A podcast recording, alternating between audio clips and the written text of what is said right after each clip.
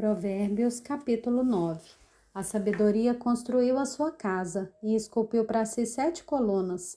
Matou seus animais para a festa e preparou seu vinho. Também já arrumou a sua mesa. Enviou suas criadas para que dos lugares mais altos da cidade façam esse convite. Quem é ingênuo, venha para cá. Aos que não têm juízo, ela diz: Venham, coma do meu pão e bebam do vinho que preparei.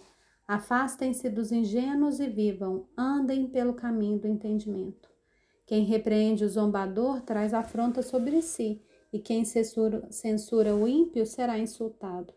Não repreenda o zombador para que ele não odeie você. Repreenda o sábio e ele o amará. Dê instrução ao sábio e ele se tornará mais sábio ainda.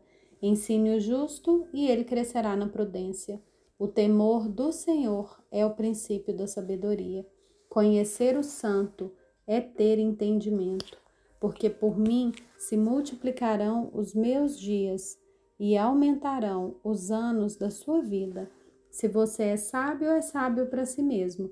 Se é zombador, só você sofrerá as consequências. A loucura é mulher espalhafatosa. É tola, não sabe de coisa alguma.